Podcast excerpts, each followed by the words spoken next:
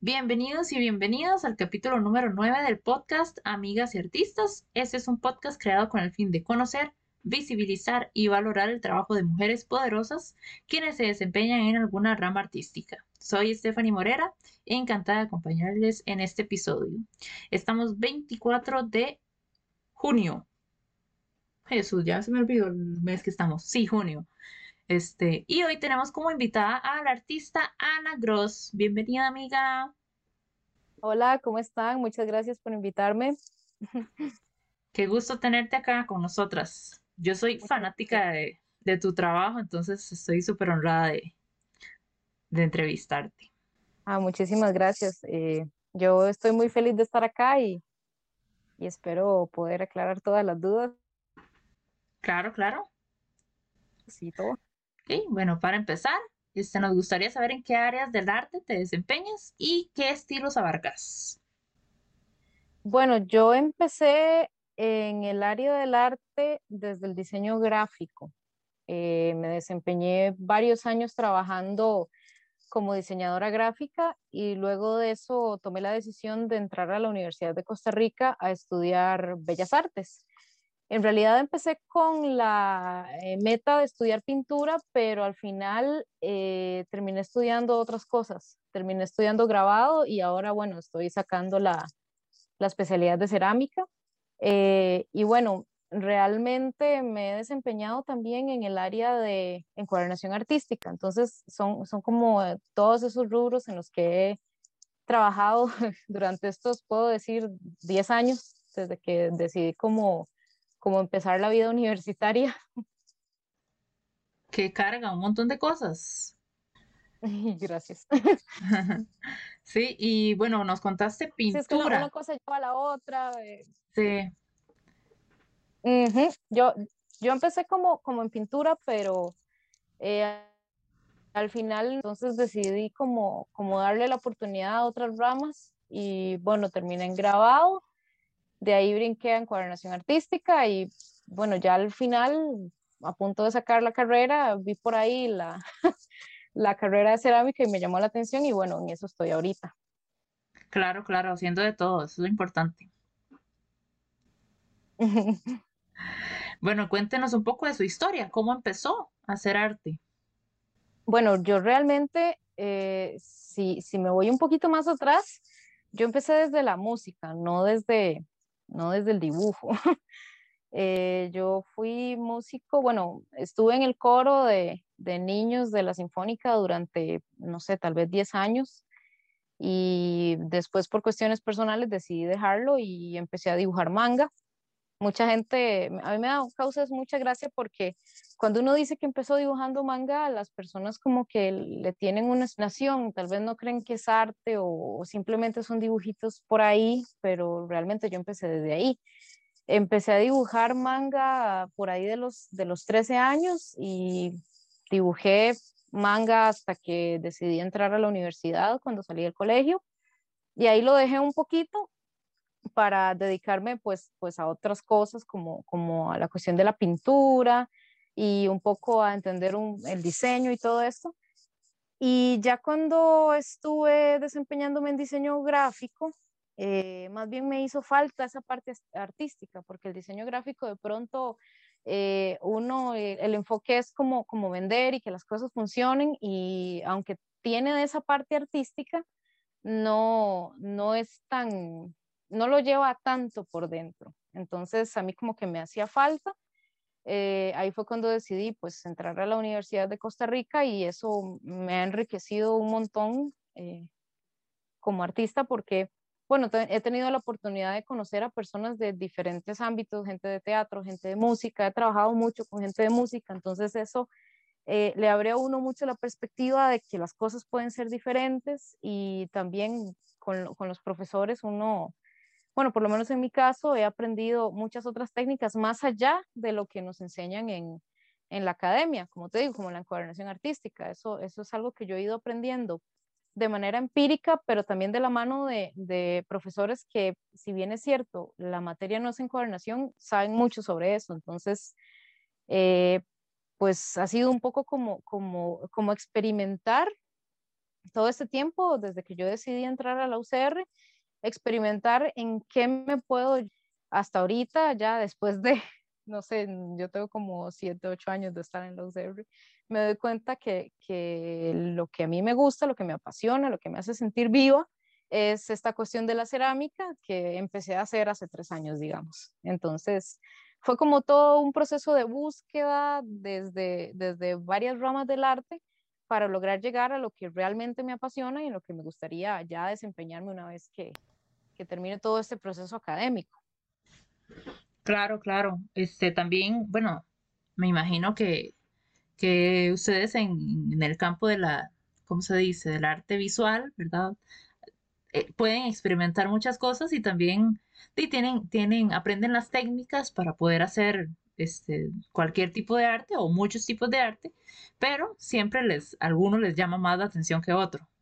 Sí, eso, eso pasa. Eh, la cuestión es que eh, yo pienso que uno es bombardeado con muchísima información, con muchas técnicas, y de pronto uno como que se embota en, tomar ciertas decisiones, ¿verdad? Entonces, bueno, tal es mi caso, que yo, que yo he brincado de, de, una rama a la otra, eh, buscando como esa, esa semilla generadora para seguir haciendo arte, no simplemente como eh, estudiar por estudiarlo.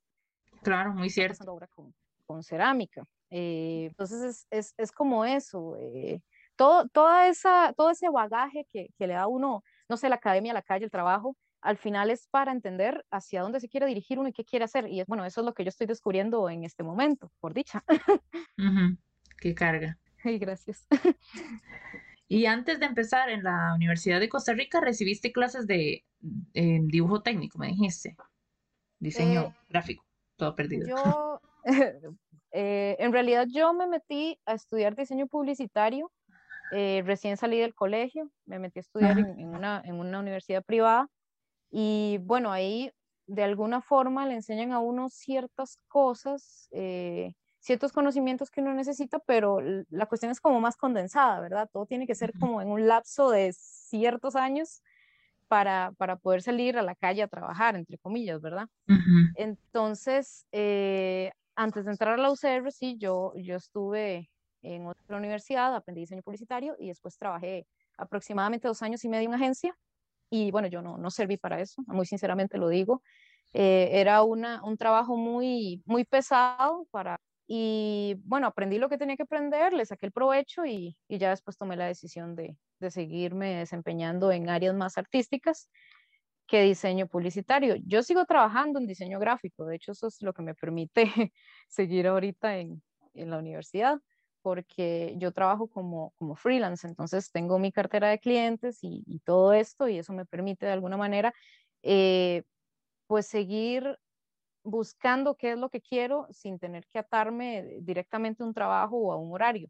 Entonces, eh, no todo es como, como, como tiempo perdido, ¿verdad? Porque pronto es como, ah, pero vos estudiaste esto y después te metiste a esto y después hiciste esto y esto y esto y esto. No, en realidad todo, todo es es como un cúmulo de experiencia para poder seguir haciendo las cosas.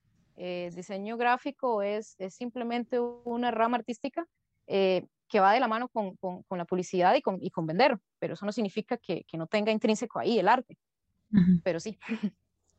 Súper, súper. Y me contaste que empezaste con música. Bueno, yo, yo sé que parte de tu familia este, son instrumentistas o productores musicales. No, no estoy tan segura porque no los conozco tan a fondo, pero este, ¿tenés como alguna persona que te haya inspirado artísticamente? Eh, desde el área de la música, eh, sí, mi papá. Yo crecí rodeada de, de, mi papá tocando guitarra, escuchando música. Eh, mi papá es compositor, entonces yo crecí rodeada de, de su música, de, lo que él componía. de pronto era eh, baladas románticas, cuestiones muy, muy de su país, porque mi, mi papá es nicaragüense, entonces eso, eso está muy, eh, muy dentro de él, eh, escuchando música folclórica nicaragüense, entonces yo crecí con todo eso y eso fue lo que me, lo que me motivó de alguna manera a, a estar del lado de la música, ¿verdad? Entonces, de música eh, mi papá es como la mayor inspiración, ¿verdad? Y desde el lado del arte como tal, pues yo no tenía como, como un referente específico hasta hace algunos años que conocí a mi maestro de grabado, eh, se llama, es el profesor Alberto Murillo, eh, un excelente grabador, es, es, es, como un padre para mí, entonces son como esas, como esas dos bases eh, que yo te puedo decir que son las personas que más admiro desde eh, sus diferentes ramas, ¿verdad? Claro, qué importante también tener, ¿verdad? Modelos de, de inspiración. Yo recuerdo que, eh, bueno, como, como conozco a uno de tus hermanos, entonces en algún momento vi que tenían una empresa que se llama Gross y Gross, entonces, ¿verdad? Más o menos te relacionaba como por ese lado, ¿verdad? Que yo decía, fijo, ella tiene una familia llena de músicos y ¿verdad? Y todos los días tocan y se divierten, entonces, ¿verdad? Más o menos tenía como esa idea. Bueno, sí, eh, nosotros, bueno, decir nosotros es como manada, pero nosotros hace, hace aproximadamente 10 años, eh, mis hermanos y yo nos incluimos a este proyecto. Eso es un proyecto familiar que, inició pues mi mamá, mi papá y el hermano de mi papá, un tío mío. Eh, inició como, como grupo musical Gross y Gross o dúo Gross y Gross, que era mi tío y mi papá. Eh, eso lo empezaron hace años, te puedo decir yo cuando ellos tenían 20 años, yo, yo ni siquiera estaba en planes. Entonces ellos, ellos siguieron y siguieron y siguieron y hace aproximadamente 10 años, eh, pues nosotros acogimos el proyecto, nosotros como familia, mi mamá, mis hermanos eh, y mi papá. Y bueno, sí, todos, todos mis hermanos son músicos. Eh, mi mamá administra el, el, negocio y bueno, mi papá es, eh, como decir, el jefe y, eh, y que administra junto con mi mamá y, y, bueno, pues todos somos una gran empresa familiar. Por ahí el lado, digamos, de la música. Qué vacilón. Y vos, digamos, con tus productos ya de cerámica y de cuadernos y así, tenés tu propia marca. Sí, yo en este momento, bueno, ya eh, sí está como navegando en, en, Facebook, pero no le he dado como mucha fuerza porque estoy intentando como, como cerrar ciclos, ¿verdad? Un poco como cerrar el ciclo universitario para ya poder empezar de lleno con los proyectos artísticos. Pero en este momento mi, mi pequeña empresa es más que todo de encuadernación artística y uh -huh. se llama eh, Lovely Books. Eh, así se puede encontrar en Facebook. Y yo realmente trabajo mucho por encargo eh, y para la Feria de Artes a final de año, digamos, yo hago un, un lote de cuadernos para la Feria de Artes y bueno, ahí generalmente se me venden y, se, y me van saliendo como encargo y, y así es como, como generalmente trabajo. Ajá, excelente. Eh, de hecho, te iba a, preguntar sobre de qué manera te has posicionado como en el mercado y cómo, cómo te ha ido con eso. Pues eh, la ventaja es que tengo clientes que ya me conocen y les gusta mi trabajo. Entonces, yo me, me, he basado mucho en el boca en boca, en la publicidad de boca en boca y en que alguien, digamos, tenga eh, una necesidad específica con un cuaderno y yo se la pueda suplir. Entonces, eh, mi marca realmente no, es, no está posicionada como tal, pero por lo menos en las ferias de arte eh, ya, ya conocen mi trabajo, entonces eh, puedo decir que por ahí eh, como que va empezando poco a poco y, y pues eso es como, como la cuestión del posicionamiento. Todavía no he, no he como logrado estructurar la marca de manera que, que tenga mucha presencia en redes sociales, a eso me quiero referir mi posicionamiento está fuera de las redes. Yo comparto contenido y todo, pero eh, usualmente me llaman porque, no sé, X cliente tenía el cuaderno y otra persona lo vio y le llamó la atención y me llama a mí y así, así voy. claro, claro, eh, a la, a la antigua, como dicen. La, un poco la antigüita. Tengo que meterme en redes sociales un poco más, pero, pero de verdad quiero como, como finalizar el ciclo de la U porque, bueno, a mí la U me, me absorbe muchísimo terminando los últimos bloques de cerámica, entonces eh, son cursos muy pesados y, y no, no, o, me dedico a eso o me dedico a lo otro. Sí, es cierto. Bueno, y también es que a veces la, las redes sociales tienen muchísimo impacto y, por ejemplo, una empresa, eh, qué sé yo, ¿verdad? Este, que está empezando, de pronto este, en el Facebook se le disparó el número de seguidores y hay demasiadas personas haciendo encargos, ¿verdad? Y tal vez la empresa pequeñita pues no, no da abasto para eso todavía, ¿verdad? Porque tiene, necesita tal vez como más, más tiempo, más, más ayudantes, ¿verdad? Para poder suplir todos esos pedidos. Sí, definitivamente, en eso, en eso tenés toda la razón. Y bueno, yo lo que quiero es, ya, eh, esto, esto es un plan a futuro, eh, fusionar la marca de encuadernación con productos cerámicos. Y como, bueno, ahorita soy estudiante de cerámica, no, no me puedo mandar así como, como, como si supiera todo, ¿verdad? Entonces, eh, en realidad lo que estoy esperando es como tener ya el conocimiento y el tiempo para poder dedicarme enteramente a haciéndole ya eh, producto cerámico, más allá de la encuadernación. Claro, claro, súper bien. Este, y ya has pensado como qué productos eh, vas a desarrollar para el futuro, qué productos podemos esperar. Pues sí, del lado de la cerámica, mm, mira, me he encontrado con que las figuras eh, estilizadas son lo mío. Figuras estilizadas, te puedo decir, eh, ahorita trabajo una serie de gallinitas que se me han vendido eh, que han sido pues proyectos universitarios, pero de ahí uno pone a la venta y a la gente le gusta. Entonces, eh, tengo una línea de, gallinitas, eh, también me, me ha ido bien con una serie de, de decantadores para vinos que he estado desarrollando. Y más que todo es como producto utilitario, y, digamos de adorno, tal vez el lado de adorno por estas gallinitas, pero me quiero enfocar, o más bien me estoy enfocando muchísimo eh, decantadores, teteras, vasos, eh, ollas, igual con, con, con un lenguaje muy mío, pero que sea una cuestión utilitaria más allá de una cuestión expresiva, ¿verdad? Ah, sí, eso es, bueno, siento que eso es una forma muy, muy sólida tal vez de posicionarse, ¿verdad? Como hacia una venta, porque las personas van a, van a encontrar más, ¿cómo se dice?, más prioritario comprar algo que les sea útil que algo que, pues muchas personas no, ¿verdad? Este, compran arte y compran una, una escultura o compran una pintura porque les gusta, pero la mayoría de personas tal vez no tienen el presupuesto para, para comprar algo solamente decorativo, entonces, ¿verdad? Encuentran en algo que es una herramienta o, ¿verdad? o que les va a servir para otra cosa, algo más prioritario o más urgente de comprar.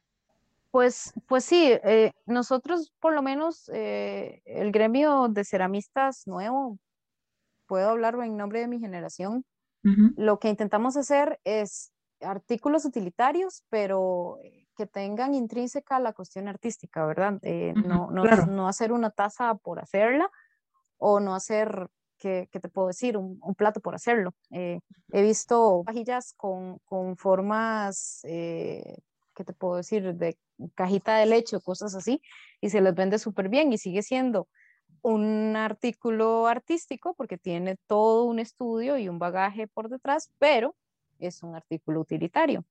Que al final eso es como que a lo que, a lo que todos queremos llegar, ¿verdad? El, asunto expresivo, eh, integrar las cuestiones expresivas a las cuestiones utilitarias. Sí, claro, totalmente. Bueno, ahora me gustaría saber cómo es ese procedimiento desde que una persona, por ejemplo, le encarga un cuaderno al momento de la entrega. Bueno, para empezar, eh, yo siempre le pregunto a mis clientes qué es lo que quieren con el cuaderno. Si quieren un cuaderno rayado, si es un cuaderno de dibujo. Bueno, como he trabajado con, bastantes músicos, también he hecho cuadernos pentagramados. Entonces, eh, ¿para qué necesitan el cuaderno?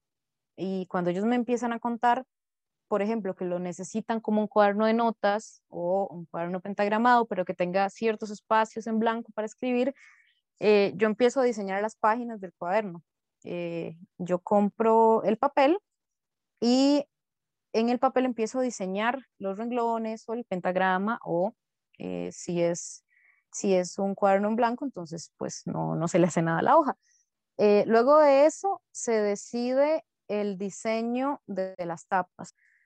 Varios estilos, entre esos el estilo copta, puntada larga, eh, trabajo mucho en cuero, a la gente le gusta mucho la encuadernación en cuero. Y los, los forros en cuero, en cuero para cuadernos que, sean, eh, como lo digo, cuadernos que, se, que, que, sean como desechables, que se puedan quitar y hacer otro nuevo y, y ponerlo en el forro. Luego de que se decide de, de, qué va a ser el cuaderno, entonces yo procedo a hacer toda la construcción del cuaderno con los folios, con las hojas. Eh, cuido mucho que las hojas queden eh, iguales entre sí, aunque en la costura siempre hay una pequeña irregularidad y también eso eh, es parte de lo manual, ¿verdad? Que no todo queda como, como que si estuviera hecho en maquila. Eh, luego de eso se decide la costura, el tipo de costura que se va a querer, el color del hilo, eh, todos esos detalles, yo los voy hablando con el cliente conforme yo voy eh, avanzando en el proceso del cuaderno.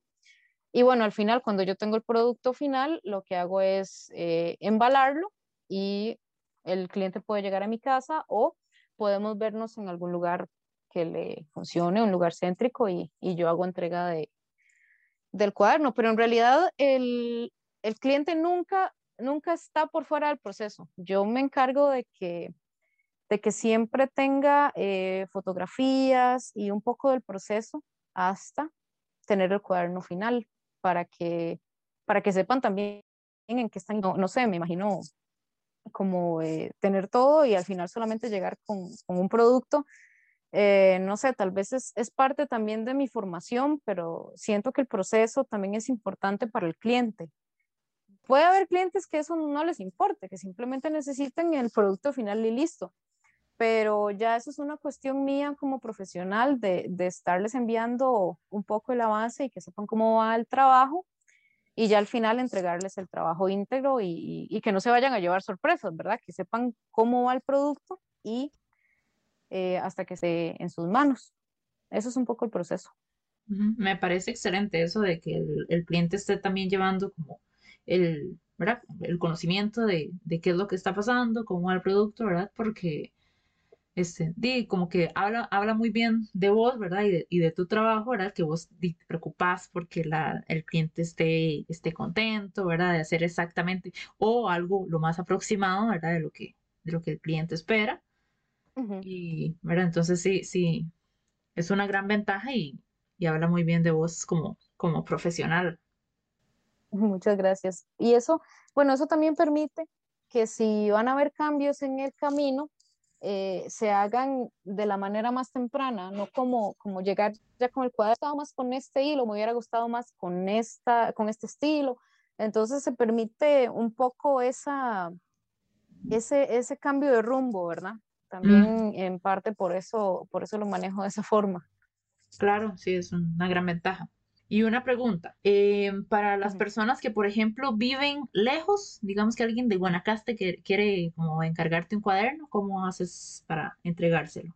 Bueno, en ese caso, em, yo he mandado muy poco así como fuera de la GAM, pero en ese caso lo haría por correos de Costa Rica y lo que se hace es cobrar solamente un monto adicional por sobre el, el costo del cuaderno, pero sí, sí, sí se ha hecho. Ah, lo he hecho pocas veces, pero sí, sí se ha hecho y, y ha, llegado, ha, ha, llegado con éxito, no ha llegado el producto golpeado ni nada. Igual yo me, me encargo de que el embalaje proteja, proteja bien el cuaderno. Solo en esas ocasiones, cuando el producto va muy largo, me encargo de, de forrarlo un poco con plástico Evito un poco utilizar, bueno, este tipo de materiales contaminantes, eh, pero ya para viajes largos, lo mejor es utilizar eh, algo que lo proteja bien porque puede caerle agua, puede caerle eh, de pronto humedad y todas estas cosas y para evitar que eso pase, ¿verdad? Y que el cuaderno llegue en mal estado o algo así. Súper bien. Ok, este, ¿Qué tal si usted nos cuenta alguna anécdota sobre alguna obra que haya disfrutado especialmente este, realizar? Una obra que eh, puede ser de cualquier cosa. Sí, claro, cualquier cosa. Ok. Hace, no sé, puede ser 2015, eh, llevé un curso en la U que se llamaba Introducción a la Marroquinería. Eh, la marroquinería es todo este trabajo con cuero. Fue como mi primer acercamiento a los productos con cuero. Y mi proyecto final de ese curso era una encuadernación con, muchos detalles, con engarzados, con eh, repujados. Y en realidad disfruté mucho el proyecto porque fue todo el proceso de, de, planearlo, de buscar las hojas y fue, ha, sido el cuaderno más grande que yo he hecho. Ese cuaderno medía 8 y media por 11, que es, bueno, tamaño carta. Em, entonces, como todo ese proceso de elegir qué hojas podían funcionar, elegir qué tipo de cuero era el que más iba a ayudar a hacer la construcción del cuaderno, porque en realidad la cuestión de cuero era, era un forro, entonces tenía que ser el cuaderno por aparte y el forro por aparte y lograr que todo, que todo eh, calzara y quedara súper bien. Al final logré un, un, producto bastante, bastante bueno. Eh, ese cuaderno lo, lo adquirió un compositor de la UCR, por cierto, y bueno, por ahí espero que lo tenga ahí bien guardadito. Disfrutado. Ay, qué lindo. qué bonito cuando, cuando en algún proyecto o, un curso de la U o cualquier cosa, ¿verdad? Que, que, que incluso tal vez uno no, no se esperaba, eh, se, se, termina haciendo como algo que, que se disfruta montones, ¿verdad? Y siempre se recuerda. Sí, sí, yo, yo he logrado eh, eso en varios cursos. Eh, he logrado como, como tener productos en el que disfruto mucho el proceso, porque bastante de, la carrera artística, más allá de un producto final, es todo el proceso que se lleva, ¿verdad? Y, y qué vacilón también que, que, que constantemente vendes las cosas que haces en, en los cursos. Eso no, no sabía que, que era posible. Yo pensé que en la universidad te decían como, no puedes vender esto, ¿verdad? Y como es de un curso, entonces lo tenés que guardar o algo así. No, no, para nada. Si, uno, si una persona que lo quiere adquirir, tome, lléveselo. Ok, bueno, ya para ir finalizando. Ay, contame cómo te encontramos en redes sociales. Bueno, eh, me pueden encontrar a, mi persona como Ana Grossoma. Y bueno, pueden encontrar mi página de encuadernación como Lovely Books. Y bueno, en este momento estoy intentando meterme en el mundo del Instagram porque no lo entiendo muy bien, pero eh, yo creo que ya para los futuros meses voy a tener eh, habilitado en Instagram, pero por el momento es, es solo por Facebook. Súper bien, súper bien. Amiga, muchísimas gracias por compartir este ratito con nosotras. Stephanie, muchísimas gracias a, a vos por, por, sacar el tiempo y, y, bueno, hacerme recordar todo esto, ¿verdad? Porque eh, viene siendo un proceso de años y, bueno, a todos los artistas nos pasa que llega un momento en el que queremos hacer como retrospectiva y uno no sabe por dónde empezar, ¿verdad? Cierto, cierto. Bueno, ya para despedirnos, quisiéramos invitarles a formar parte de nuestras redes sociales. Pueden encontrarnos en Facebook, YouTube y Spotify. También contamos con nuestro correo electrónico amigas y donde podrán escribir para cualquier duda, comentario o recomendación. Les agradecemos su compañía durante este episodio y les deseo una excelente vida. Nos vemos en el próximo.